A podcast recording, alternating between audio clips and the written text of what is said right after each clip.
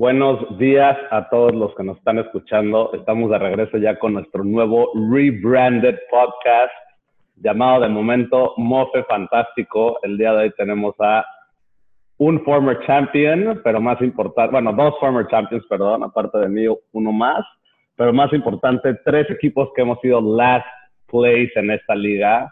Así que por favor, tenemos aquí al dueño de los Greatest Attention Horse este año, el nuevo rebranded franchise, y también un nuevo rebranded franchise llamado Concussions with Something on the Side. Entonces, bienvenidos a a, este, a esta nueva edición de nuestro podcast semanal. Muchas gracias. Vamos, vamos a empezar justo hablando de eso, ¿no? De ser last place. Y para dar un poco de contexto en nuestra liga, este, no sé si, alguien de ustedes quiere hablar para, para que los que nos están escuchando entiendan más o menos cómo funciona el último lugar. Pues sí, eh, para darles un poquito de, contexto, el, el, último lugar de nuestra liga tiene que hacer un, un video musical el primer lugar de la liga escoge susodicho video y luego se tiene que hacer todo un, performance, todo un reenactment, perdón por el del video. Y es un video que se presenta eh, arrancando el, draft el siguiente año al resto de la liga. Es em, una experiencia formativa, una experiencia un poco traumante, pero, pero creo que es importante. Te hace mucho más humilde y, y definitivamente te cambia la perspectiva sobre muchas cosas de la vida. Entonces ahí, voy a dejarlo para luego entrar un poquito más a detalle. Oye, José, ¿y tú nos puedes hablar de qué, de por qué ustedes tienen un nombre distinto? O sea, yo ya pensaría que nada más con hacer un video sería suficiente para el último lugar, pero al parecer hay otro castigo dentro de nuestra liga. El castigo antes era como de niña de liga, de niña de liga de niños. Entonces, te cambiaban el nombre y te ponían, ah, José tiene cara de papa, nuevo equipo, ya sabes. Y mientras fuimos creciendo y fue revolucionando un poco esta liga, tomando seriedad, decidimos como tomar el next step y hacer el, castigo mucho más, mucho más fuerte, que es como Puter dice, además de hacer un video, eh, te cambian el nombre por el resto de la temporada, a uno que lo escoge todo el, todo todos los miembros del equipo, y no puedes cambiar tu nombre hasta que pases a playoffs otra vez. Entonces, hemos tenido nombres que van relacionados con exnovias que ya se casaron y tuvieron hijos, como es el caso de los Hungry Hippos. Este, hemos tenido por ahí un tema que, que, ahorita está un poco reciente, que es lo de lo de Mario on the Side Computer. Este, ahí lo vamos a dejar. muchos, muchos internal jokes sí, la verdad, este, es un poco por ahí donde va, donde va todo esto de los castigos. Bueno, lo que quiero ahora que nos platiquen es qué canción tuvieron que hacer ustedes y que nos platiquen un poco de su experiencia durante la temporada, cuándo supieron que ya iban a ser último lugar y cómo empezó ese panic mode. Empezamos contigo, Potter. Eh, estoy tratando de acordarme exactamente qué canción me tocó. Creo que es una memoria tan tétrica. Call on me. Es una experiencia tan tétrica que te deja marcado tanto de por vida que creo que ellos, de dejarlo atrás en, mis pensamientos, por decirlo. Es, miren, es, es, algo que te dan seis meses para completar. Yo honestamente lo hice en las últimas dos semanas antes del draft. Eh, llegué con un grupo de amigos, con una bolsa llena de hamburguesas, con snacks, con treats, pidiéndoles el favor que me ayudaran y pues así se completó el task, ¿no? Pero estamos hablando de un Stefan hace 14 kilos, este, mucho más fuera de forma. Tuve que exponer mi cuerpo, por decirlo, dado los, requisitos del video y bailar enfrente de todos.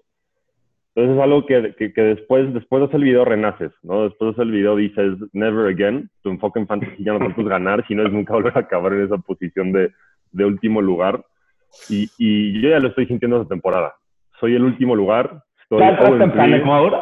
no, terrible. O sea, es, es exponerse de esa manera de nuevo. Dice, ya hay mucho más at stake con tu propia empresa, se filtra, lo, lo, publican por todas las redes, por todos los canales posibles. No, y aparte sería el primero, el primero en hacerlo dos veces, que también sería un accomplishment importante. Sería verdaderamente Y ese es el tema. Creo que el equipo que tengo... Sería relevante, sería relevante ya en esta liga. Con dos veces último lugar, ya la gente hablaría de tu equipo. Pues sería un caso de aprendizaje, ¿no? Sería como un case study de qué no hacer en fantasy definitivamente. creo, creo que el equipo actual que tengo con DK Metcalf, Julio Jones, Chris Godwin no corresponde a este último lugar, pero estamos en un año que pues es muy impredecible. Estamos viendo todo el tema de COVID, todas las lesiones constantes. Entonces, creo que mucho no va a hacer sentido en esta temporada de fantasy y pues hay que prepararse. Ok, José, nuestro más reciente último lugar. Sí, Nada más para dar un poco de contexto. ¿En qué año entraste, José? ¿Hace cuánto? ¿Cinco o seis temporadas? Yo entré a robar esta liga en el año... A ver, entré en el 2014, ganó la liga, robó, tuvo dos grandes temporadas y después de eso vino un declive muy rápido en, en el franchise de José, que esperemos que esta temporada lo pueda rebatir. Pero bueno. Un poco de historia ahí, nada más rápida. He roto los récords de más puntos en una temporada, récords de más puntos en un partido, este, victorias humillantes, o sea, la gente... No, estamos aquí para brag, estamos acá para hablar de tu último lugar. Sí, podemos dejarlo por favor. Pero es un poco para que la gente vaya conociendo este historic franchise en tan poco tiempo. Soy un poco como el Golden State, pero bueno. Este... Golden State ganó un título en los 60 hablando, del, hablando del último lugar, este, a mí me tocó desafortunadamente una canción de Britney Spears este, que se llama My Prerogative. Para los que no la han escuchado, vayan a YouTube y la pueden ver. Tremenda este, canción.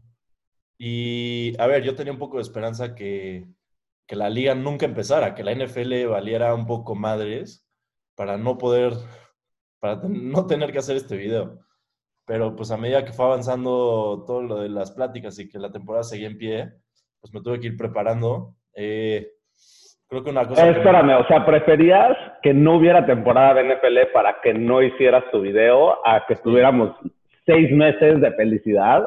Eso es lo que nos estás diciendo. Es, el selfish act más grande que he escuchado. Es correcto. Pero bueno. bueno. Una vez que ya me di cuenta que la realidad se acercaba y que no había escape, eh, no tuve otra más que asumir las consecuencias de cada último lugar.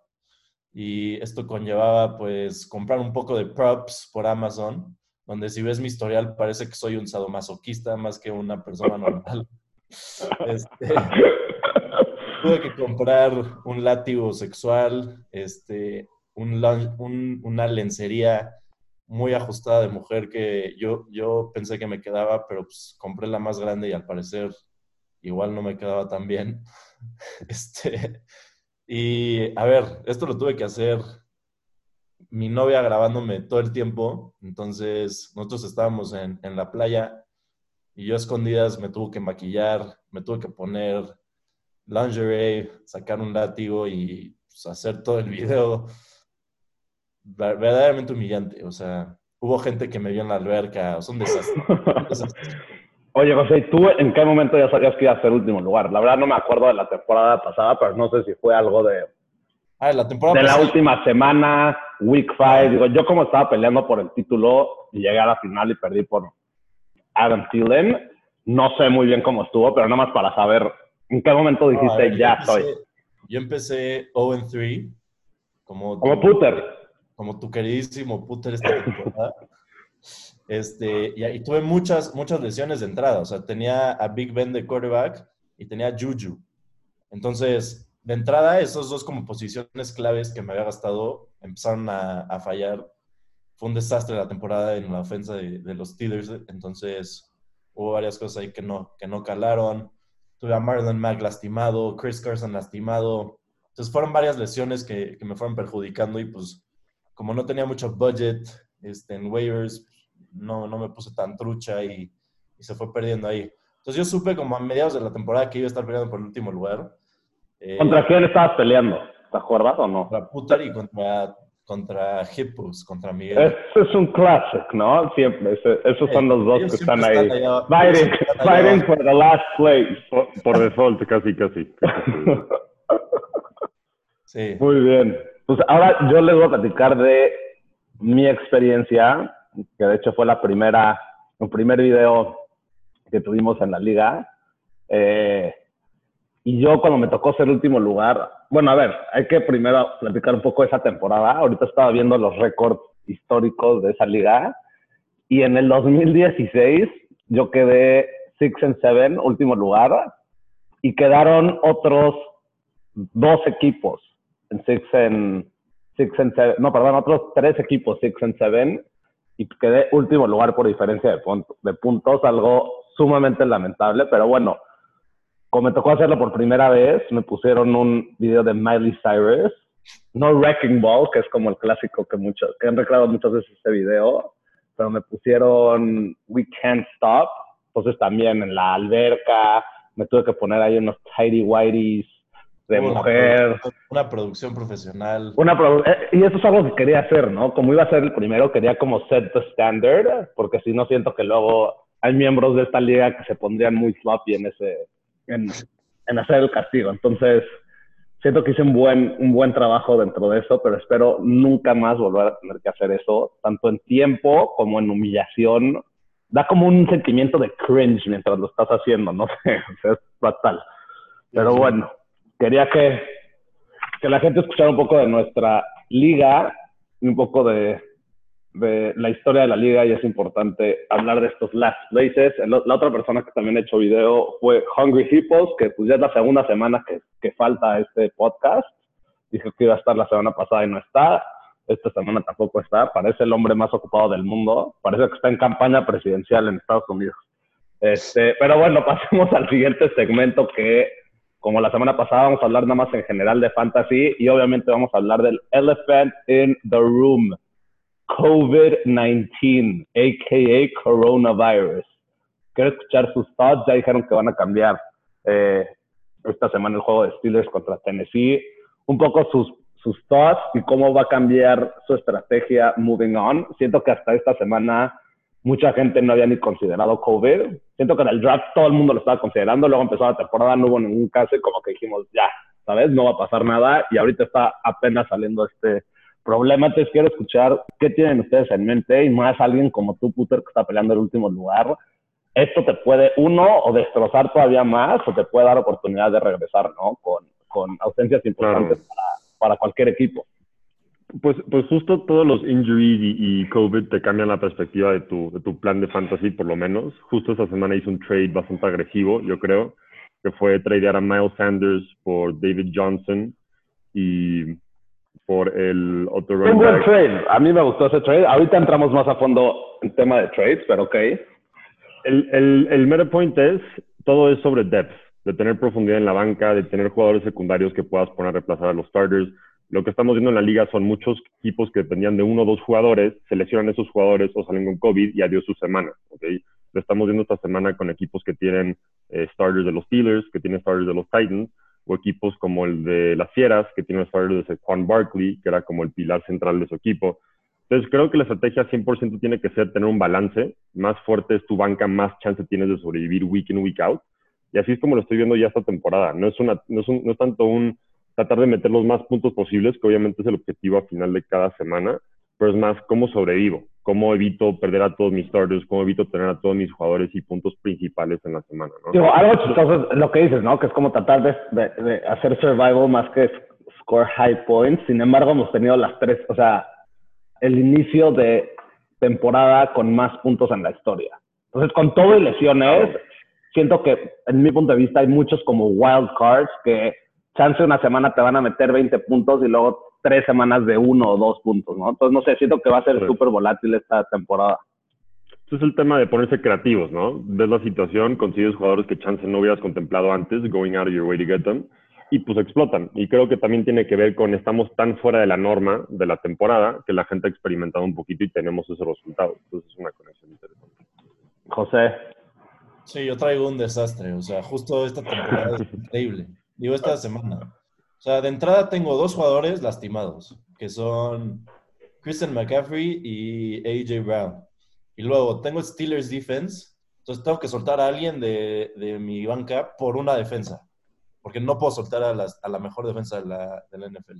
Entonces, un poco regresar a lo que decían de, pues, tienes que sobrevivir cada semana con, con, lo que tengas, porque capaz que en dos semanas sale que cuatro equipos de la liga no pueden jugar y un 60% de tu roster es ese equipo, pues igual y vas, vas a acabar no alineando a gente para perder esa semana presupuestal. Es justo lo que quería preguntar, eso, ¿no? Y, te agarras y te vas con tus jugadores buenos las siguientes semanas, porque no puedes estar saltando y, y- y agarrando jugadores cada semana dependiendo cómo esté COVID. Si no es presupuestar y planear un poco pues, qué, hasta dónde estás dispuesto a perder. Digo, de lo que tengo entendido, y recuerden si estoy equivocado, pero siento que al principio de la temporada platicamos de tener un IR spot justo para COVID-related como injuries. Eh, y digo, obviamente lo de esta semana no entra dentro de eso porque ya se tomó como el bye week, ¿no? O sea, no es de que un jugador no va a jugar el partido, sino todo el equipo se tomó como bye week. Pero sí, Sí. siento que, o sea, siento que hasta los equipos que van 3 and 0, tanto en nuestra liga como en otras ligas, eh, pues no se deberían de agrandar, ¿no? Siento que ha sido bastante humbling esta temporada, tanto con injuries y ahora con COVID, siento que va a ser todavía más difícil de, de, pues, de poder garantizar un, un lugar en, en playoffs. Este, um, Evitar quedar último lugar, que es... y digo, eso también, la, the battle for the last place va a estar más entretenido. Nos quitaron el descenso en la Liga MX, pero no se preocupen que aquí va a haber, buen, va a haber buena batalla. Eh, ok, ahora vamos a hablar de dos cosas más en este, dentro de este segmento. El primero que quiero hablar es, so far en la temporada, si me tuvieran que dar un jugador que para ustedes ha sido un complete bust, ¿quién es? y un jugador que ha sido un complete steal. Obviamente no tomen jugadores que han tenido injuries, porque digo, eso no estaba como Sí. este, pronosticado, pero en general. Pues, Yo creo que el, el biggest bust of the season para mí es Carson Wentz. Este, hasta ahora, por lo menos, siendo un fan de los Eagles. Y, y creo que los Eagles son un bust en general. Entonces, cualquier jugador que tenga de los Eagles, mi Ya se puso sentimental este podcast. Ah, es, es, es un tema de, de, de estabilidad, ¿no? Lo que quieres en fantasy es alguien que puedes count on week in y week out. No que de repente se dispare y que sea inconsistente. Miles Sanders, atrás de una línea ofensiva que se ve descuadrada, eh, con un quarterback que no puede lanzar una bola simple, sin receptores, feed off the pressure de la carrera. O sea, estás hablando de equipos que chance no funcionan as a whole y que no vale, tener la, no vale la pena tener jugadores de su fantasy. También lo he visto con Baltimore, con los Ravens. Tienen un equipazo, pero es un equipo que siempre está ganando y cuando no, como vimos contra los Chiefs, no pueden concretar nada porque no pueden depender de su running game. Entonces, teniendo tipo a Mark Ingram, ves que depende 100% de una jugada enorme, explosiva para tener buenos puntos. Bueno, pues Marquise pero digo, Brown- Mark Ingram siento que, o sea, en todos los rankings, en todo, nunca estaba puesto como un starting running back. Tú no sé de dónde sacaste esa idea de que iba a ser tu starting running back. O sea, No más realidad. opciones, pero lo que digo es que míralo también a Marquise Godwin. Marquise Godwin sí está visto para poder cerrar como un top 10, top 15 por el potencial que tiene su equipo. Le lanzan la bola cuatro veces al juego y no tiene el, el brazo más accurate Lamar Jackson. Lo que digo es que cuando estás con equipos que o underperform todos o les va tan bien que pueden nada más jugar conservador el resto del juego, es un poquito difícil encontrarles un fantasy value. Y lo viste con Lamar Jackson. Va a tener ju- eh, eh, juegazos donde corre muchísimo, pero if they fall behind, va a ser difícil para el catch up. Entonces, yo esos dos equipos, por lo menos en términos de fantasy value, a, eh, a pesar de los tight ends, los únicos que rescataría de esos dos, te diría que podrían ser classified tipo bust teams. ¿Y cuál, es, cuál ha sido el steal? Un steal de esta temporada para ti. Calvin Ridley. Calvin Ridley, la neta, está jugando como el, top three receiver. O sea, Julio Jones, con su falta de capacidad de meter TDs y con los injuries, y con lo explosivo que está la ofensa de, de los Falcons, Calvin Ridley para mí es el top player, el top steal of the draft so far. la neta. Ok, José. Buenos picks. Eh, a ver, yo siento que uno de los major busts de esta temporada ha sido como toda la ofensa de, de Tampa. Como que se esperaba, ya sabes, que iba a llegar Tom Brady y iba a ser un poco como lo que hacían en Inglaterra. Tiene lo- los mejores offensive weapons que ha tenido. Este, obviamente considerando que están en un equipo nuevo y que no hubo mucho tiempo de, de preparación, pero pues íbamos a pensar que iban a poner 45 puntos, que Godwin y Evans iban a estar, este, ya sabes, en, en top 10. Digo, ahí están, ¿eh? Eh, o sea, pero no.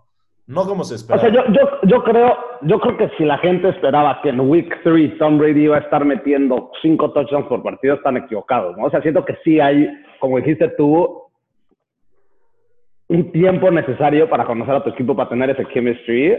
Y yo creo que a partir de ahorita, si, si, si vemos el schedule de Tampa, y créeme que yo he hecho este análisis cañón porque tenía a Tom Brady como mi starting running, este quarterback.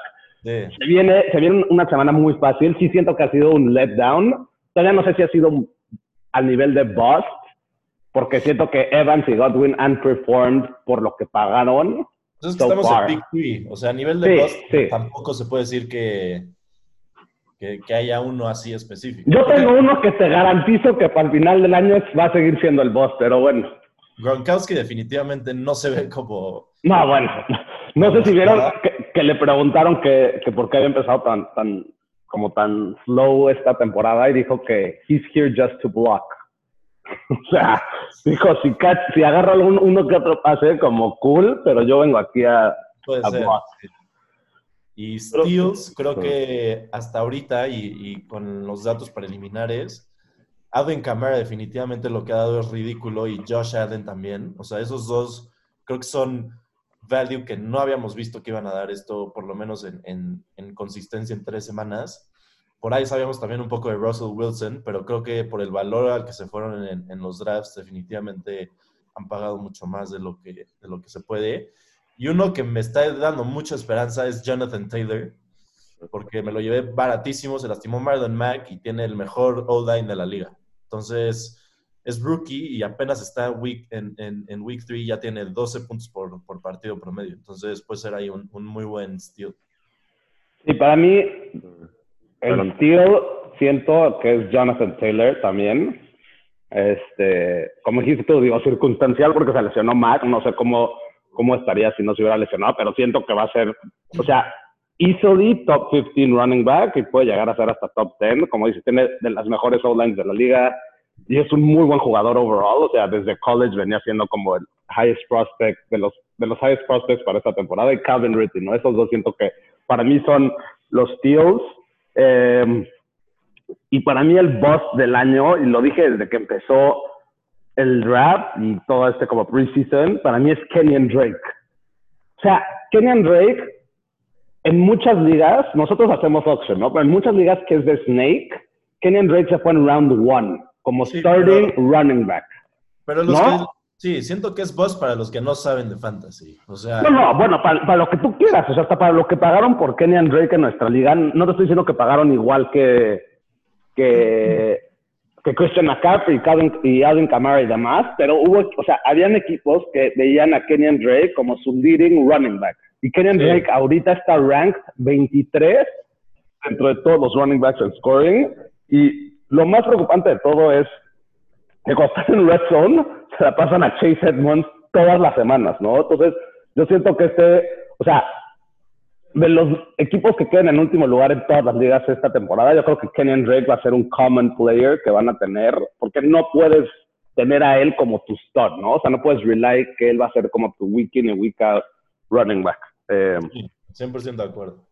Y le dan no, muchos bueno. touches. O sea, le han dado la bola 18 veces por partido, pero tiene un touchdown en tres partidos. O sea, pero, nunca eh, va a ser el explosive score del equipo, pues. O sea, yo creo que, que, todos los fantasy y la gente se volvió loca por cinco partidos que tuvo el año pasado, ¿no? Y es una muestra demasiado chica para lo que, para definir a un jugador, y más en running back. Eh, pero bueno, vamos a mover ahora al tema de trade talks y trades que hemos tenido en nuestra liga quiero escuchar opiniones, quiero escuchar si ustedes han hecho algún trade.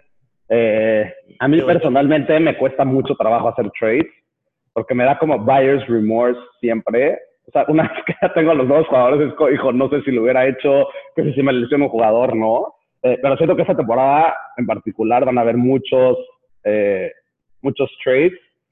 Empezamos contigo, Puter, que tú rompiste, you broke the ice esta semana con trades. Le robaste a a The Bunch. Sí, justo este, me agarré dos running backs, que son dos running backs mid-table, que era este, David Johnson y el otro, honestamente, tengo que double check. O sea, no sabes quién es tu running back. No hay duda sea, alguna que va a sacar último lugar. Es muy posible, no te voy a decir que no. Singletary, ¿no? No, Singletary no es. Montgomery justo, de los Bears. Entonces, traería a Miles Sanders de los Eagles por David Montgomery y David Una Johnson. papa caliente, Miles Sanders. honestamente también fue un trade emocional. Este, es un trade que ya no quiero tener que depender de jugadores de los Eagles porque el estrés es más duro que el de las chambas.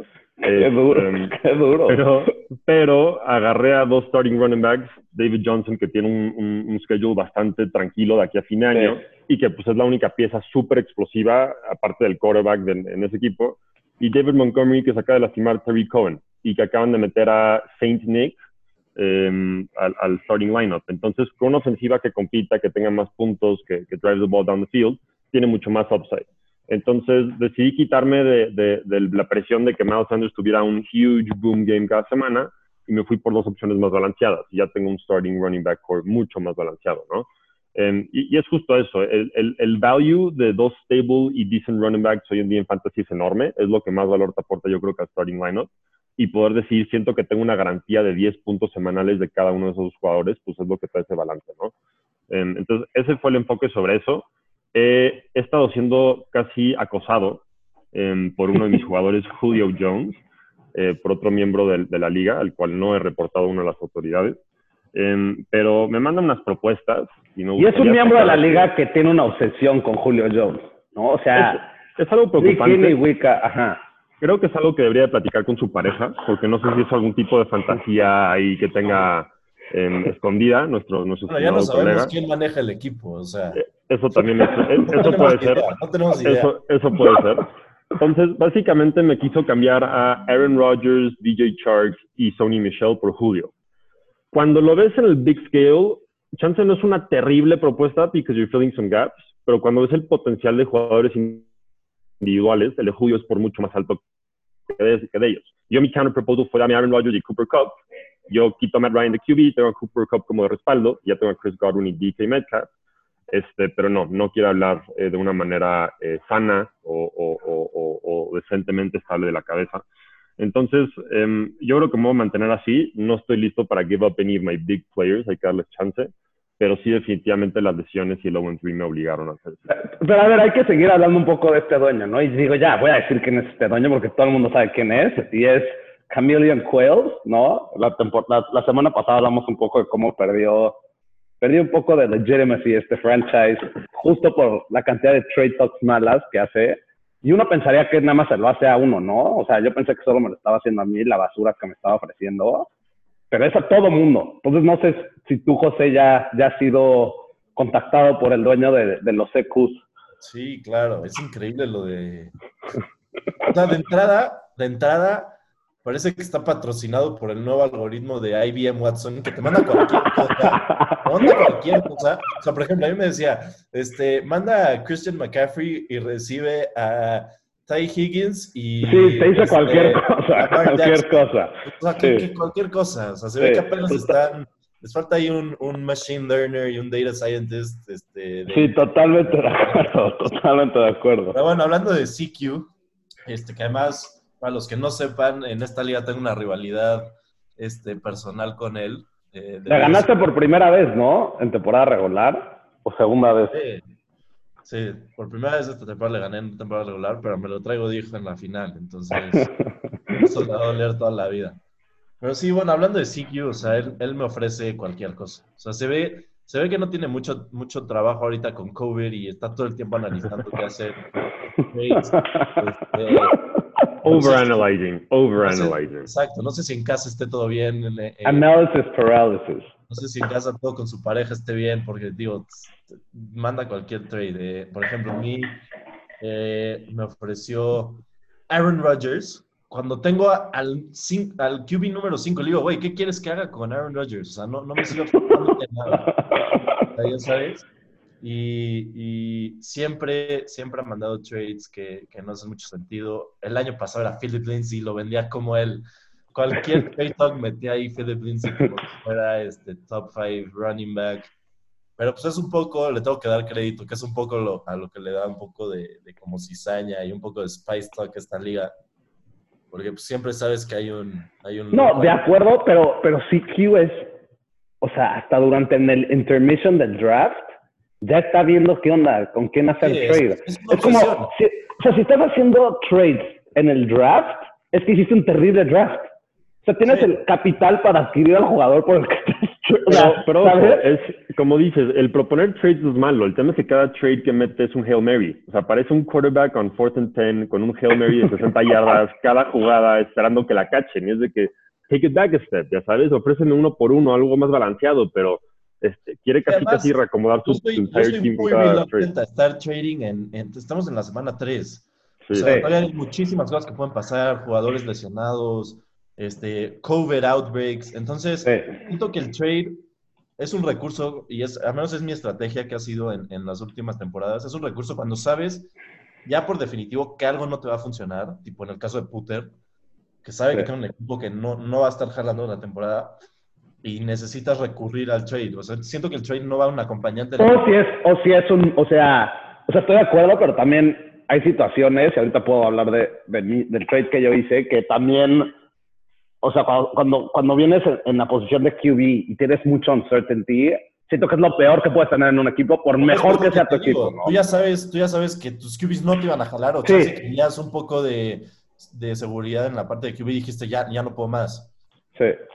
Digo, yo, yo en mi caso eh, también estaba en muchas pláticas justo con Seku y los Hippos, porque los Hippos tenían a Lamar Jackson y a Deshaun Watson y y sí, tiene a Pat Mahomes y Aaron Rodgers, pero también con, con, las fieras que tenía Cam Newton en la banca. Y dentro de estos tres equipos, las fieras eran los más como razonables con sus trade offers. Eh, y luego los equipos ya entraron como en sus senses, pero, o sea, CQ pone a Aaron Rodgers como si fuera un starting running back, ¿no? Y se le olvida que solo puede start a un, run, a un quarterback week in y week out. y es mejor tener... Exacto. O sea, hay quarterbacks en el waiver wire que te pueden dar, o sea, chance en vez de los 23 puntos de, de Aaron Rodgers, te pueden dar 18 puntos, ¿no? Y no tienes que estar soltando un jugador tan importante. Pero bueno, este, a mí me mandaba justo lo mismo, ¿no? DJ Chark y Aaron Rodgers por CEH. Que digo, no ha tenido la temporada que he esperado yo de él, pero siento que al final del año va a ser top 10 running back.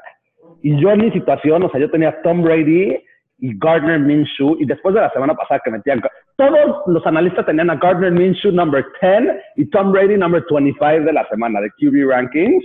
Y después del performance de Gardner Minshew dije, no puedo seguir así. Dije, le voy a dar chance a The GOAT una o dos semanas más antes de entrar en trades. Pero cuando Traver puso que Rubén estaba a punto de agarrar a Deshaun Watson, dije, no se lo, o sea, no, no, no, no le puedo dar a Deshaun Watson, otra vez a Rubén y que esté, ya sabes, de title contender. Y obviamente aproveché de la situación de que tiene una obsesión Traver con tener a todos los jugadores de Dallas, nada más para poner en contexto.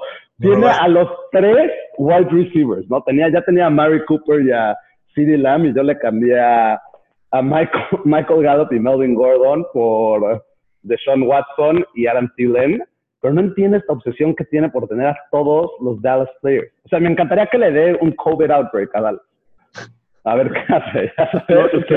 yo, sí te lo puedo explicar, y, siendo de un equipo de esa liga que le va a Philadelphia, este, las Águilas, es todos los años, siendo un fan de los Cowboys y de los Eagles, que los Cowboys igual no ganan nada hace tres, tres, cuatro décadas, este, siempre tienes el hope que esos jugadores van a ganar week in, week out, matando a todos y te van a la temporada y el 90% de las veces te das, cuenta que pues no está jalando.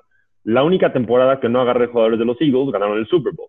Entonces, ya como que vas a empezar a agarrar ese trend y entender de que probablemente no te vayan a salvar la temporada, solo si eres un Patriots fan o un Steelers fan te pueda jalar esa estrategia, que siempre son consistentes. Eh, pues sí, básicamente es eso. o sea, pero es, es, lo que te hace la pasión y el amor al deporte. No, y es alguien, que ya gana, es alguien que ya ha ganado títulos, que lleva muchos años. son de un cagón, es un cagón. Son de caca. O sea, tienen las peores estrategias de, de, draftear en la historia. En la historia. O sea, quarterback se esta temporada. Drafteó a. Puso a Taysom Hill de, de, Y me ganó. Con eso le ganó. O sea, son cosas que no se explican. Sí, totalmente de acuerdo. Tiene una suerte que, que es increíble. Totalmente de acuerdo. Bueno, vamos a pasar a el último segmento donde Puter se va a hacer famoso dándonos su recap de la última semana y eh, las projections de, esta, de este Week 4. Perfecto. Pues mira, voy a empezar con el, el partido, mi partido del, de, de, la semana 3 contra las Fieras y Acadoras, concussion contra las Fieras. Fue un partido bastante lamentable, bastante low scoring, y, y nada más para darles el quick, el resumen rápido, ¿no? Entonces, yo tengo de starting quarterback a Matt Ryan, que creo que es una opción bastante balanceada. La semana pasada dio menos de 12 puntos, creo que era bastante inesperado. Y pues contra Kyler Murray, que creo que va a ser un top, va a ser un top 3 QB si puede mantener en control los turnovers. Si no, va a estar de que en top 5, top 7, pero me sacó 10 puntos en ese matchup. Miles Sanders y Mark Ingram, literal. Miles Sanders es este, al que ya traería. Estaba proyectado para 16 puntos, dio apenas 10. Y una de las razones por la que lo decidí tradear fue por una jugada en específica de este partido, que Carson Wentz lo tenía abierto para un touchdown de 60 yardas, con 3 yardas adelante del corner, y overthrew. Entonces mi mindset fue, este jugador va a depender de un equipo completamente disfuncional para tener éxito, y mi otro starting running back es Mark Ingram. Tengo que hacer algo al respecto. Combinados, los, los, corredores de, de las fieras dieron este, 21 puntos en contra de los tres de los míos, que eran Joe Mixon y Mike Davis, ¿no? que tampoco se me hace un great running core. Um, en cuanto a receptores, Tyreek Hill y McLaurin de su lado, que le dieron 24 puntos combinados, contra Chris Godwin y DK Metcalf, que me dieron 27 puntos combinados, el único matchup que, que, que le pude competir across the board. Creo que DK Metcalf, Metcalf va a ser un top 5 receiver este año, la verdad, va, va súper bien. ¿Qué tanto te enojaste con ese, con ese touchback de DK Metcalf? Mira, le marqué, le marqué a DK, este... Porque hubieras ganado, ¿no? ¿O no? No, Con ese, no, con ese touchdown ganaba. Con ese touchdown. Pues, no necesariamente porque fue un shootout. O sea, el tema de esos partidos que siempre van a haber más y más touchdowns, la cagues o no. Pero lo que él hizo fue de un jugador rookie sin experiencia. Y lo más raro, sí, sí. y justo como decían los comentaristas, es un jugador que neta siempre está corriendo al 120%, es un tanque.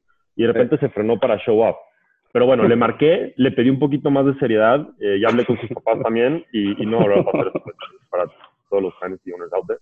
Este, moviéndome a los tight ends, Darren Waller, que pues los Patriots tienen una defensa fortísima. Creo que Bill Belichick está callando muchas bocas con el 2-1 start y con lo que está haciendo Cam. Y pues mostró que aunque se le salieron seis jugadores de la defensa, que siguen siendo una de las defensas más fuertes de la NFL. Y pues mantuvieron al, lo que para mí es un top 5 tight end a menos un punto. Mark Andrews, que para mí igual es, para mí es el único jugador aparte de Lamar Jackson que la verdad vale la pena tener en tu, en tu lineup de los Ravens. Este, igual lo mantuvieron únicamente a 2.2 puntos, pero tuvo varios drops de touchdown y varios drops de jugadas grandes. Luego de flex, tuvo a Marquise Brown de los Ravens, igual. Dos pases de 60 yardas abiertos de Marquise que Lamar Jackson no los pudo poner al tino por ir perdiendo y por tener la presión encima. Y Julian Edelman, que también solo dio 2.2 puntos. Y tu kicker Joaquín- lamentable. No, mi kicker una cosa, fallando, fallando patadas por todos lados. cuatro dólares por él. Cuatro. Sí, cuatro dólares. Cuatro. En, en, en mi defensa, en mi defensa, si hago un week by week comparison de las top scoring weeks de Harrison Butker contra mis corredores, gana Harrison Butker. El tema es que esta semana se le chispoteó, se le chispoteó, ¿qué quieres que te diga? Pasa, ya sabes, es, es parte del, del fantasy mayhem, que neta no sabes qué puede pasar o qué va a pasar. Y pues de kicker te digo, momilló 10 puntos a uno contra Harrison Butker. Y, y fue un partido que creo que dos, tres jugadas lo pudieron haber definido de mi lado, pero pues nada más no se pudieron concretar. Entonces, una merecida victoria y fue algo lo que me indujo a hacer el trade, ¿no? Luego Game of the week. Game of the Week. No, el- ese, ese- ¿dices el mío o el que sigue? El tuyo. Battle for the last place. Ni me digas. Este, moviéndonos al siguiente matchup, tenemos al Coon Squad. Eh, un, un dato interesante para todos los oyentes. Eh, el dueño de Coon Squad es nuestro único miembro asiático. Entonces sí le trae una diversidad muy importante a esta liga. Eh, contra eh, The Greatest Attention Ws, lo vamos a dejar, eh, que es José, que tenemos aquí presente. Entonces fue un matchup muy interesante, se definió por apenas ocho puntos. Y aquí tenemos una batalla de los quarterbacks, ¿no? Este, Carson Wentz, em, que dio 21.5 puntos a pesar del terrible performance de los Eagles, pero contra Dak Prescott, que es un fantasy stud, que sabes, corre la bola, se mueve mucho, es de los mejores QBs en fantasy ahorita. El running back core de, de, de José, que es Austin Eckler y Jonathan Taylor, a pesar de tener fuera a Christian McCaffrey, es de los running back cores más sólidos que hay ahorita. Austin Eckler sigue con su racha del año pasado, hasta más balanceado. Y Jonathan es Taylor es un monster, se podría decir, no el de, no el de Spindler. Se podría decir. ¿Qué hablas? Pero hasta eso, los running backs de nuestro estimado Kuhn este, se me hacen más fuertes, que es Alvin Kamara y Nick Chubb. Yo creo que los Browns también están cayendo un poco de bocas con su dúo de corredores, porque Nick Chubb y, y, este Kareem Hunt han tenido double digit points todos los, todos los o sea, o, sea, sí, pero también ojo, ¿no? Jugaron contra Cincinnati y Washington. O sea, quiero que quiero ver cómo les va contra Steelers y, y, Baltimore otra, ¿sabes? O sea, como que siento que es un equipo que contra los equipos malos, Nick Chubb y, y Kareem Hunt van a tener buenos números, pero cuando empiecen a trail, no, sé qué ¿quién sabe, ¿Quién sabe si los Saints sigan así? Pues, si siguen relying en cámara o si se prenden un poco. Sí, sí. O sea, no creo que cámara pueda llevarse al equipo todas sí, las sí, sí, sí, sí, No, 100%. el, el, el, tema con, con, los Browns es que por lo menos tiene que darte tranquilidad, que veas que hay un balance en la ofensiva, ¿no? Que están spreading the ball, que están jugando un poquito más inteligente que el año pasado. Sí. Si tienes jugadores de los Browns, excepto el quarterback y los receptores, los Titans y los running backs te pueden dar muchísimo valor en ese sentido. Um, luego en el matchup de los receivers tenemos a Mike Evans, que va a disfrutar muchísimo de la ausencia de Chris Godwin, um, que de hecho yo creo que es, es el jugador de los, de los Bucks que más tengo highly ranked, week in, week out, especialmente sin Godwin. Eh, Corey Davis de, de, Tennessee, que tuvo un subpar performance contra lo que creo que ya lo platicamos, ¿no? Que es el boom de la temporada so far para mí, que es Calvin Ridley, que con 11.7 puntos tuvo un performance hasta mediocre bajo sus estándares recientes. Y Deontay Johnson, que salió lastimado, ¿no? Si no estoy equivocado, y que por eso dio menos de un punto. Entonces, ahí también estuvo bastante balanceado el matchup. Enfocados en los tight ends, es lo que digo. O sea, tight end de los Eagles, Zach Ertz, dio menos que Hunter Henry de los Chargers. Um, Zach Ertz no creo que llegue a su potencial ni cerca esta temporada. Miles Gaskin contra Keenan Cole de Flex. Igual, partido bastante parejo. Miles Gaskin de los, de los, de los Dolphins. El tema es que están los Dolphins, ¿no? Yo creo que si estuvieran un sexy team, mucha más gente lo, lo tendría y lo usaría. Y, y, creo que también eso le deja un ceiling bastante bajo, o sea, de 10 puntos. Fitzmagic. Sí, pero Fitzmagic hace esto todos los años. Tiene cuatro juegos que te mueres, que casi casi estás diciendo va a ser MVP candidate, y luego 10 juegos que se derrumbe y que no hace un carajo, y que tiene muchísimos turnovers. Yo creo que Fitzmagic es just a matter of time que se derrumbe como siempre. Aparte están los, están los Dolphins. y en la batalla de las defenses, pues los Steelers dominando, la neta, ese equipo en general se ve muy, muy cañón, y esa defense es fortísima. Contra los Giants que pues, dejaron menos cuatro puntos contra los 49ers no sé por qué meterías al Giants defense en general, este, pero todo bien, cada quien sus decisiones. Y luego los, los, kickers, que tenemos a Mason Crosby, que fue puesto por una temporada este, monstruosa con los puntos que están metiendo Green Bay, contra Jason Myers de los Seahawks, ¿no? que dio cuatro puntos modestos, pero igual puedes anclar a que van a meter muchísimos puntos esta temporada. O sea, en resumen, fue una muy merecida victoria para The Greatest Attention W, eh, con un con un team súper balanceado y súper sólido. Nada más hay que ver cómo vas a sobrevivir esta semana con, con el tema de los Titans y de los Chiefs. Ah, Cuatro semanas sin McCaffrey, es imposible.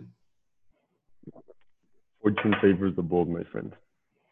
Moving on al siguiente matchup, que es The Bunch contra los Quails.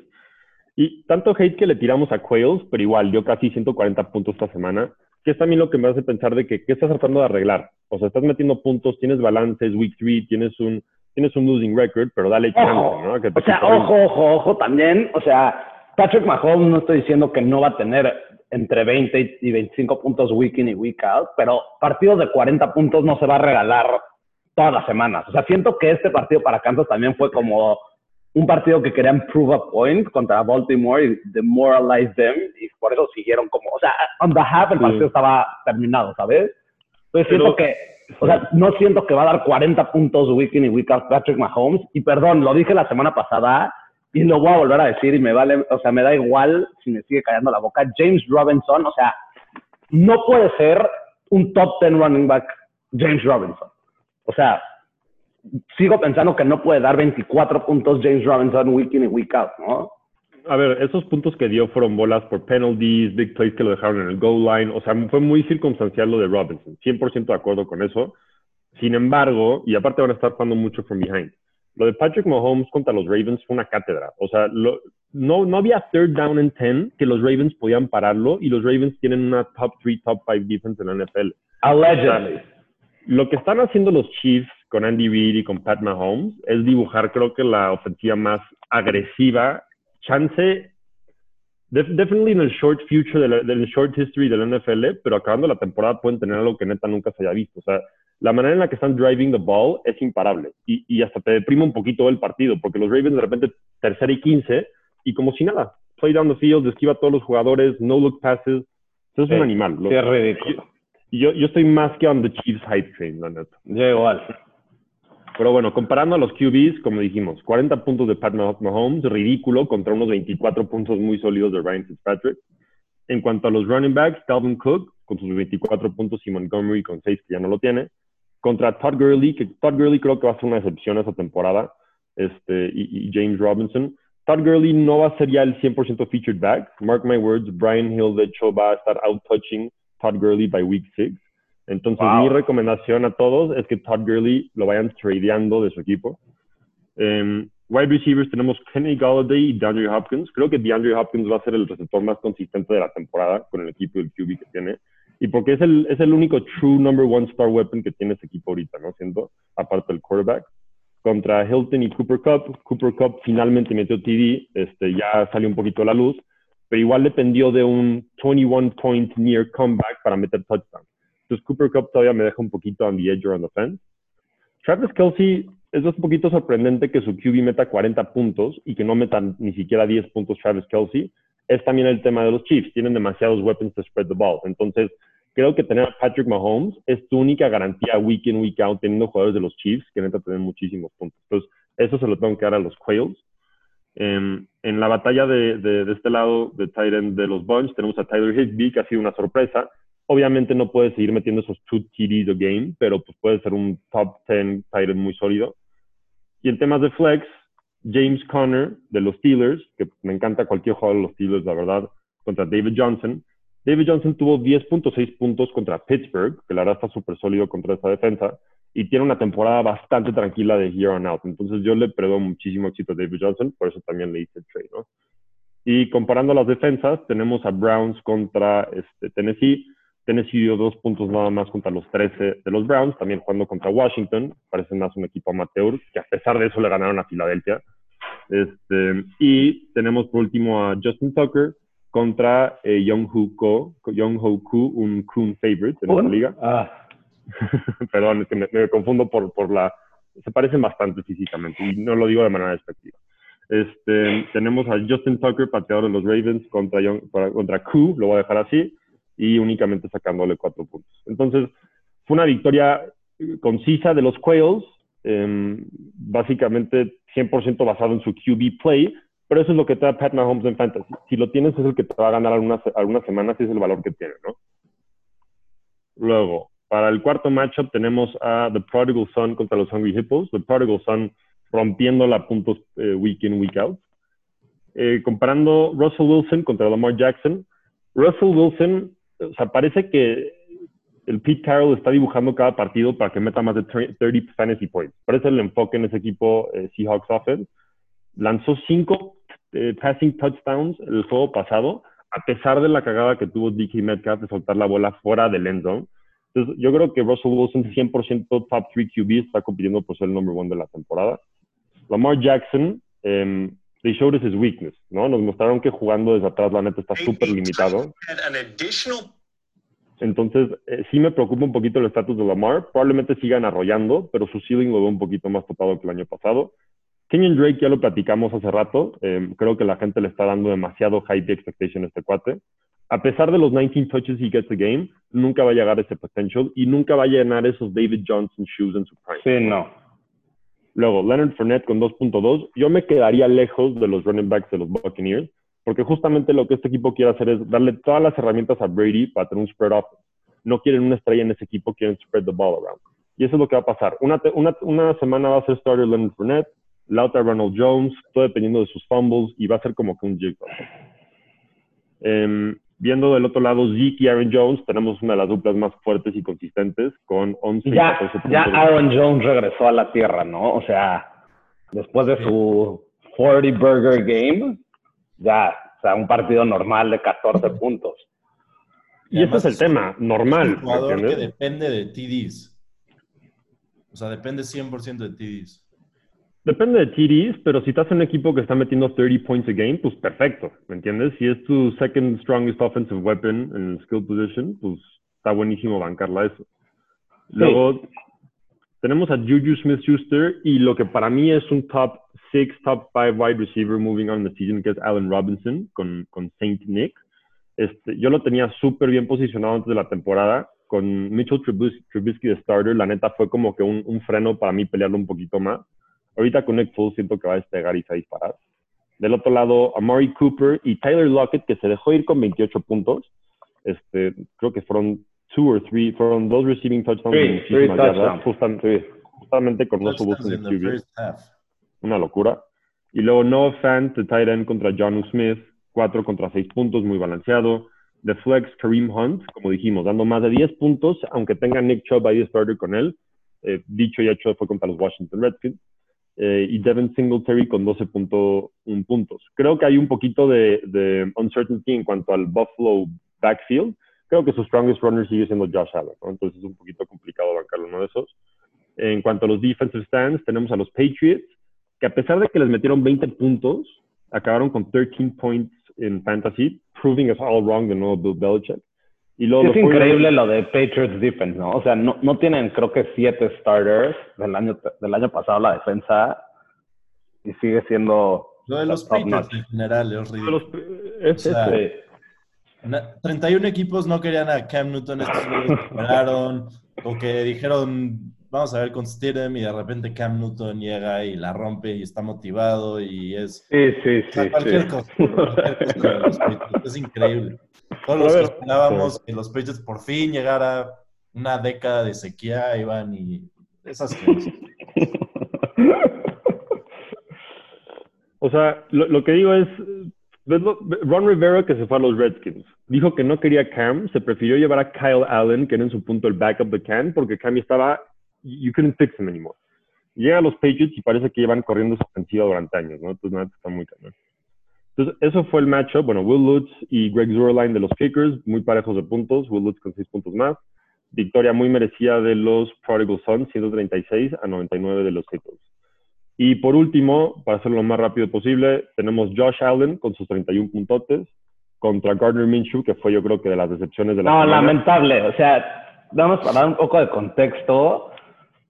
Este, estaba con mi novia y mi hijo, era jueves, ¿no? Como mi hijo, hay que ir a cenar, le dije, ay, sí, obvio, o sea, digo, da igual que haya americano, porque es Dolphins contra Jaguars, o sea, Minshew seguro se va a regalar, no sé, 15 puntos, sea, ¿sabes? Bueno, en todo, la cena estaba con mi celular checando, inventando madres, me dijo como, por favor, no hay que volver a ir a cenar si tienes uno de tus jugadores de fantasy en un jueves, o sea, prefiero no ir a cenar contigo, pero sí, perdón, puter, sigue. Al contrario. Este, running backs, Henry Gibson contra, contra Jacobs y Carson. Lo ganaron únicamente con los puntos de Henry. Henry tuvo más puntos que Jacobs y Carson combinados. Luego tenemos Robert Woods y Gallup, que dieron casi 40 puntos combinados entre los dos. Contra DJ Moore, Big Jones, que apenas dieron 10. Luego Mike de tight end contra Evan Ingram, dos puntos contra 7.5. Un desastre, Evan Ingram, un desastre. Y un desastre de siempre. O sea, la gente que todavía le tiene esperanza a él o a cualquier cosa de los Giants, excepto Saquon Barkley, necesita un rain check. ¿sabes? En Kill Harry de los Patriots, que se me hace un poquito un desperate play contra Edward Heller. Heller igual lo tengo position top 5, top 10 running back a lo peor esa temporada, entonces y bueno ahí. Colts contra Cardinals defense, ambas defenses bastante sólidas, pero con el huge upper edge para, para los Colts que metieron casi 30 puntos contra los Sí, o sea, nada que hacer ahí ridículo.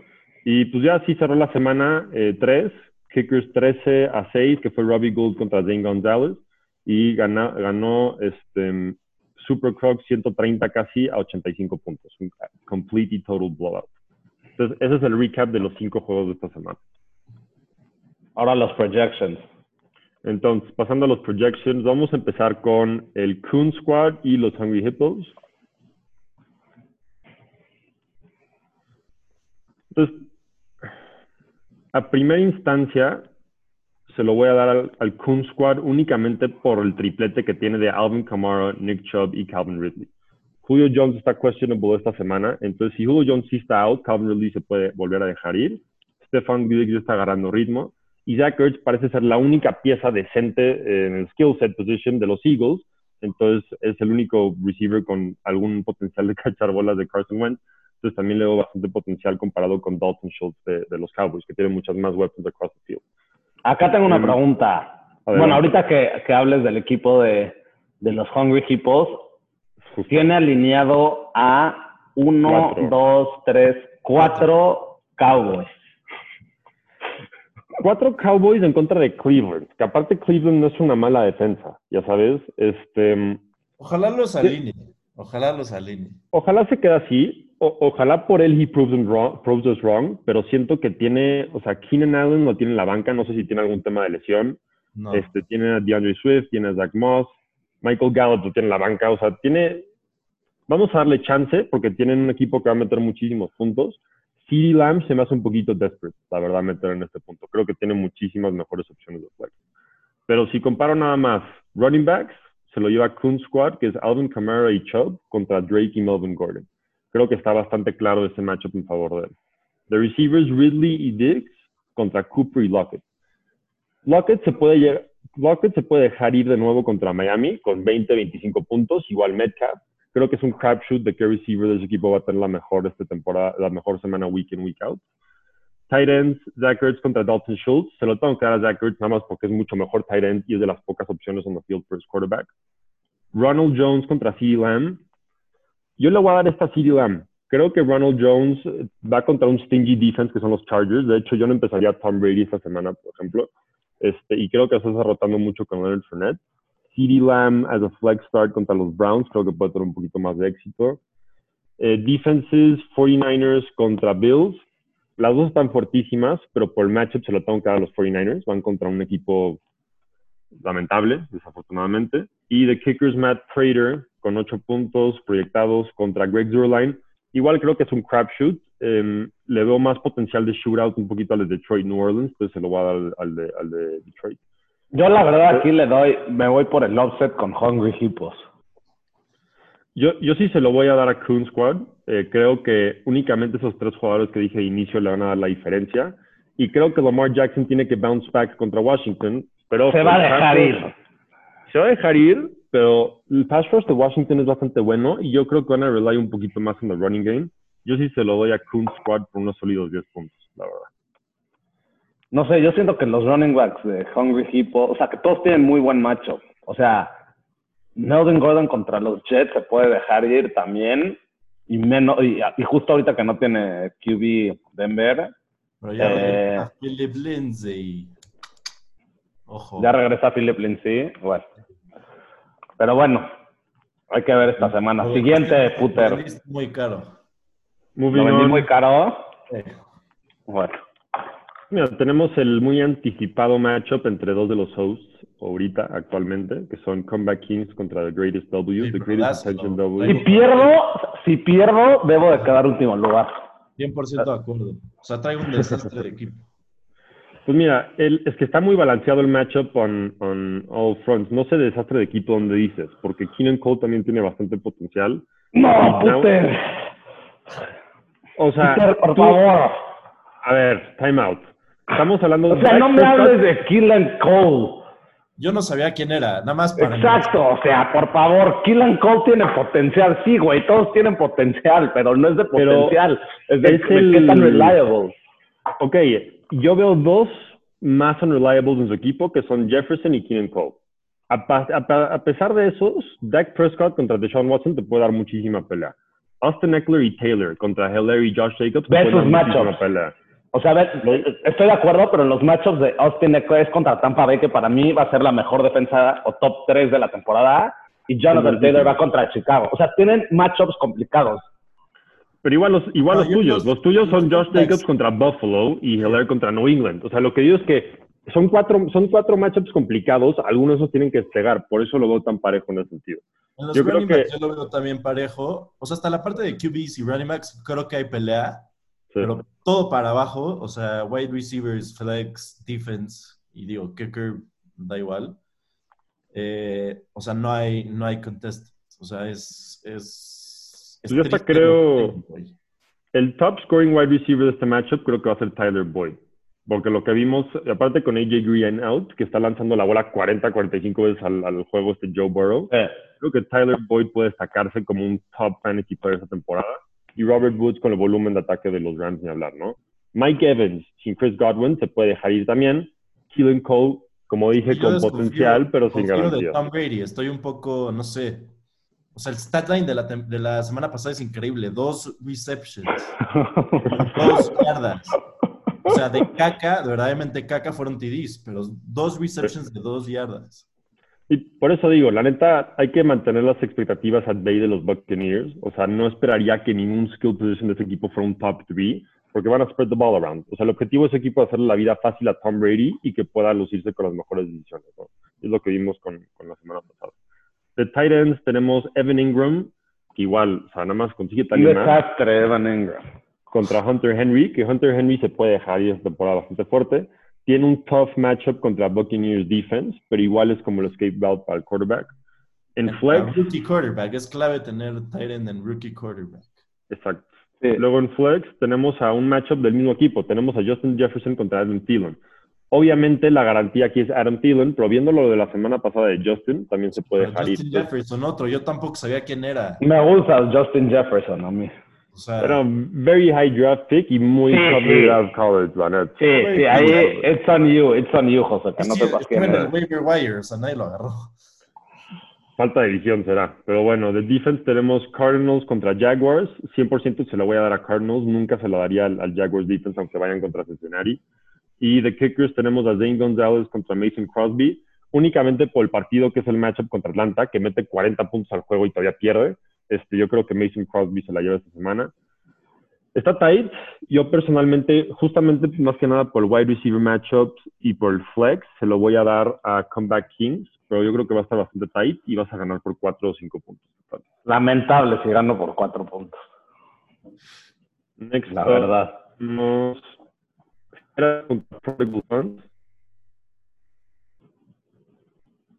Okay. Un matchup porque tenemos el quarterback de la semana, Kyler Murray contra Carolina y Russell Wilson contra Miami. Russell puede ir contra Miami, igual me sorprende si lo sigan mucho, ¿no? De que no empiecen a correr más la bola. Luego, matchup running back tenemos a Zeke Jones, y Davis. Que hands down se lo tienes que dar a Zeke Jones, únicamente por lo relevante que son sus ofensivas y por los matchups de high scoring shootouts. Um, aquí es lo que tenemos que ver, qué es lo que va a hacer eh, Prodigal Sons con Juju. ¿A quién va a meter en vez de Juju? Porque si no fuera el caso de wide receiver, se lo daría a él. viendo su banca, no sé, muy prometedor, podría meter a Russell Gage o a T. Higgins, que de hecho cualquiera de los dos son bastante buenas opciones, especialmente Russell Gage si no juega Julio, sería el true number two receiver de esa Y T. Higgins también se ve bastante bien. Entonces, con lo que están lanzando la bola los Bengals, son, son clean bench options, ¿sabes? Si estamos así sin Juju, se lo tengo que dar a las fieras con Tyreek Hill y Terry McLaurin. Mark Andrews, para mí, va a ser, para mí es lo top que hay de tight ends en la NFL. Parece que es el único jugador en su equipo al que Lamar Jackson le puede throw un accurate ball. Este, y no fan del otro lado, pues que su QB no tiene muchas opciones a, que, a quien dárselas, es un rookie QB. Yo se lo tengo que dar a Mark Andrews. Flex tenemos a Julian, Julian Edelman contra Kareem Hunt. Julian. Yo creo que se lo tengo que dar se lo quiero dar a, Julian únicamente porque siento que va a ser un pretty high scoring game contra los Chiefs, porque son los Chiefs y van a hacer que Cam tenga que lanzar bastante la bola. Kareem Hunt como un secondary running back contra el Dallas defense puede estar un poquito stingy. Y luego Broncos defense contra Jets, pues que los dos van, parece que los dos van contra amateur college teams, que son Miami y New York Jets. los Jets son un Division 3 team, o sea... Los Jets ni siquiera entrarían en el NCAA. Los Jets estarían en el NAIA Collegiate Football League, ya sabes, es, algo realmente lamentable. Y tenemos a Rodrigo Blankenship de los Rodrigo. Rodrigo contra Will Lutz. Los, los Saints Detroit games siempre son big booming, high scoring games. Yo creo que se lo voy a dar aquí a Will Lutz. Yo creo que overall sí le tengo que dar el matchup a The Prodigal. Creo que si tuviera Juju sería un closed door, shut door win por 20, 30 puntos. Únicamente por eso que tiene que experimentar con uno de los abajo. Creo que va a ganar, pero va a ser un 10 point victory de 110 a 100 o de 100 a 90 por The Prodigal sobre las fieras Okay. Moving on. Tenemos a Super Crocs contra Chameleon Quails. Em, igual, gran matchup de QBs. Tenemos a Pat Mahomes contra New England y Josh Allen contra las Odio a. Josh Allen. O sea, es el nuevo jugador que más odio de la liga. No puedo con Josh Allen. O sea, me vuelve loco que esté teniendo la temporada que tiene. Jackson, es como un Lamar Jackson. Sí.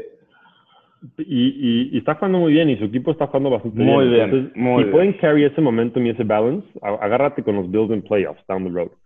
Tranquilo que esa Únicamente- división es de los Patriots. puta. No lo dudo con la ampliación de los equipos a playoffs, que ya puede, que ya pues va a pasar otro equipo. Ajá, esta Yo no- ya son siete. Exacto. Entonces yo creo que los Bills are definitely headed that way. Pero bueno, se lo tengo que dar a Pat Mahomes por ser Pat Mahomes. Sé que está bastante parejo porque Josh Allen tiene el easier matchup contra los Vegas Raiders.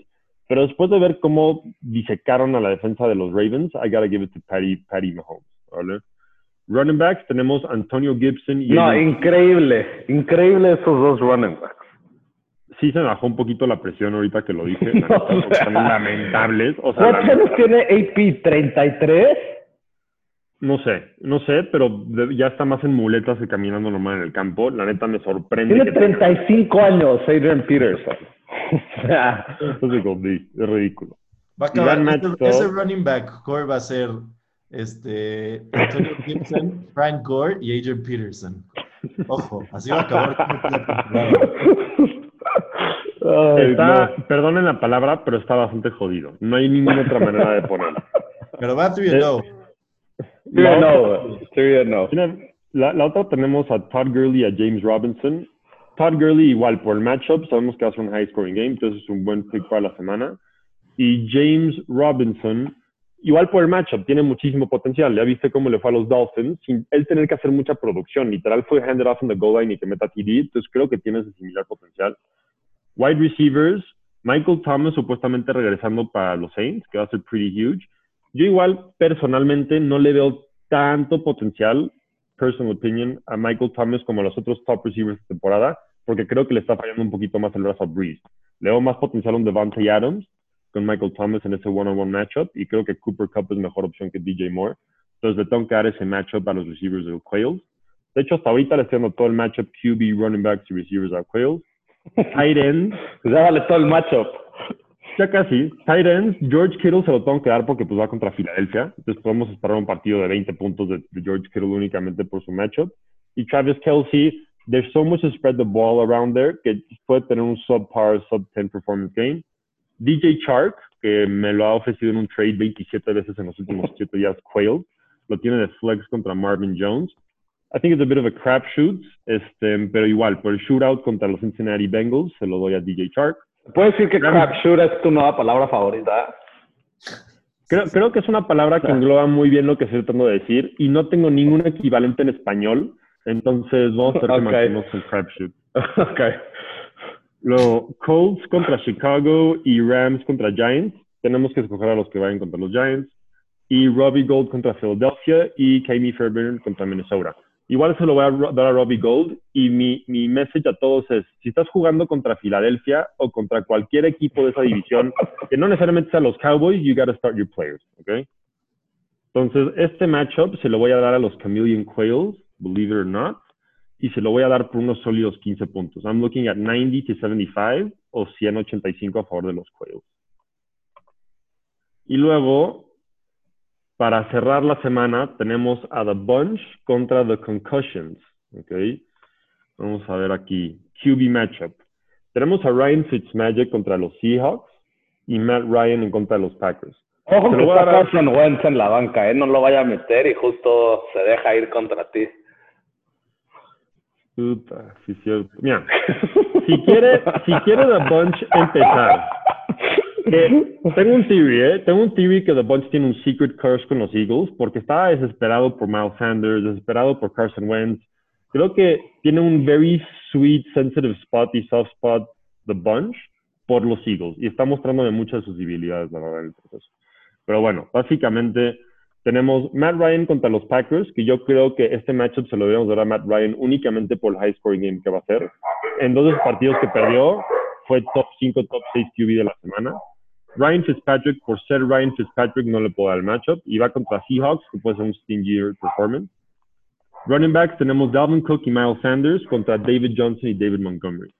Entonces, 1v1, Dalvin Cook es por mucho el mejor running back de este matchup, pero creo que yo tengo bastante más balance y tengo los favorable matchups, excepto el de Indianapolis. Entonces, David Montgomery 100% depende de, de, de, touchdowns para tener una buena semana.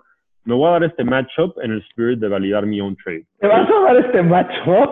Me voy a dar ese matchup. No, bueno. Miles Sanders si no puedo meter TD contra los Bengals, tengo miedo que le va a pasar contra los 49ers, ¿ok? Entonces yo creo que Miles Sanders va a ser un absolute bust esta semana y creo que mis dos jugadores individualmente running backs, ninguno va a meter igual de puntos que Dalvin Cook, pero combinado los dos le va a ganar a sus dos combinados. Ese es mi projection. Luego, en wide receiver tengo a Julio Jones y DK Metcalf. Si Julio juega, este, yo creo que both mis receivers deberían ser top 10 para la semana únicamente por los matchups, casi uno garantizado casi casi top 5 contra DeAndre Hopkins, que pues, es de los nuevos favoritos de la temporada, y Kenny Galladay. Si regresa Julio, me doy el matchup, si no, se lo doy a The Brady Bunch. Tight ends, yo creo que Darren Waller regresa a su forma con un top, con un ese top 10 performance. Tyler Higbee va contra los Giants, entonces desafortunadamente tengo que darle ese matchup a él. Daryl Henderson, running back de los Rams. Honestamente, y chance me pueden dar un poquito más de insight ustedes dos. No sé cómo está el committee de los Rams. No sé a quién le estén dando un poquito más de carry. Es que se lastimó Cam Akers y nadie sabía quién iba a tomar, si Malcolm Brown o Henderson. Sí, no, no sé. No sé si ya está de regreso. Malcolm Brown tuvo una, el week one tuvo una buena y luego Henderson ya took over. Pues mira, entonces únicamente por ir contra los Giants se lo voy a dar a él. Marquise Brown va contra los Redskins. Lo que presiento que va a pasar es que Lamar Jackson y los Ravens metan 40 puntos by halftime y de ahí se dediquen a correr la bola. Este, estoy considerando seriamente cambiar a Marquise Brown por Lazard, especialmente si Devante Adams sigue shaky para el kickoff. Y Ravens defense contra Buccaneers defense. Como mencionaste, Alan, yo creo que Buccaneers defense va a ser un top 3 defense esta temporada creo que fueron de las más underrated defenses la temporada pasada y le metieron un muy buen push esta temporada. Entonces, I'm going to give myself that edge, aunque sí vaya contra Washington o Ravens. Em, y tenemos a Justin Kicker contra Butker. Yo creo que Butker se puede dar redemption porque los, los Pages son muy stingy también a la hora de dejar meter touchdowns. Entonces, te pueden dejar correr la, la, la, la cancha 50, 60 yardas y luego limitarte a tres puntos. Entonces, me voy a dar ese matchup de los dos. Este, Ojo, Puter, antes de que digas quién gana, no sé si viste lo que te puso el dueño de The Bunch en el Smackboard. No, sabía que la, no sabía que la gente sigue usando el Smackboard, pero al parecer... ¿Quieres leerme los comentarios? Puso hola y entre quotations, Proud Boys. Wow. Siento que es un ataque duro hacia ti. Estefan? Pues, pues mira, he recibido muchos ataques eh, de miembros de esta liga. La verdad ya estoy acostumbrado. Em, hay, muchos personajes incultos, eh, agresivos, em, de, de, una personalidad mediocre, por decirlo. No me sorprenden los comentarios ni el smack talk. Em, ya hablé con mis jugadores, estamos mentalizados to, to match it on the field, ya sabes, con la energía en el campo. Y por eso te puedo decir con confianza que the Concussions break their losing streak esta semana. Ganan por unos sólidos 7 puntos, 100 a 93. Con un blazing performance de Matt Ryan y Julio, si están ahí. Con, con over 10 point performances de ambos de running back. Eso es lo Oye, Puter, ya que estamos, ya que estamos en, en election season y demás, y hemos visto un poco de show con el presidential debate, quería darte la oportunidad en esta plataforma para poder, poder dar tu public statement, estar en contra de, de todos los white supremacists y, y todos los, los, los Proud Boys que hay afuera en el mundo. Te quiero dar esta plataforma para ver si tú sí lo puedes decir en público, a diferencia de, del president Donald J. Trump.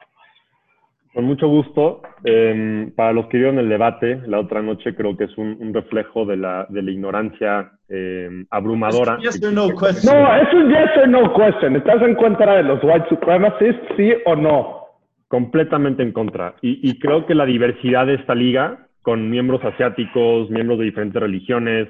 E- Eso, esos son los valores que yo tengo y que reflejan los valores de la Do you liga. Es- believe in climate change activism over capitalism o no?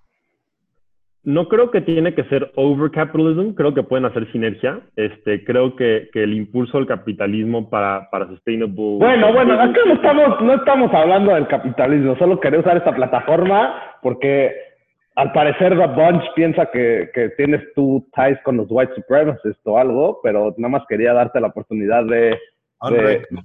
de- exacto, de unreckon con, con toda esa gente. Eh, para acabar este podcast, voy a dar por tercera semana consecutiva, lamentablemente por estar aquí otra vez, los Power Rankings que nos da Fantasy Pros.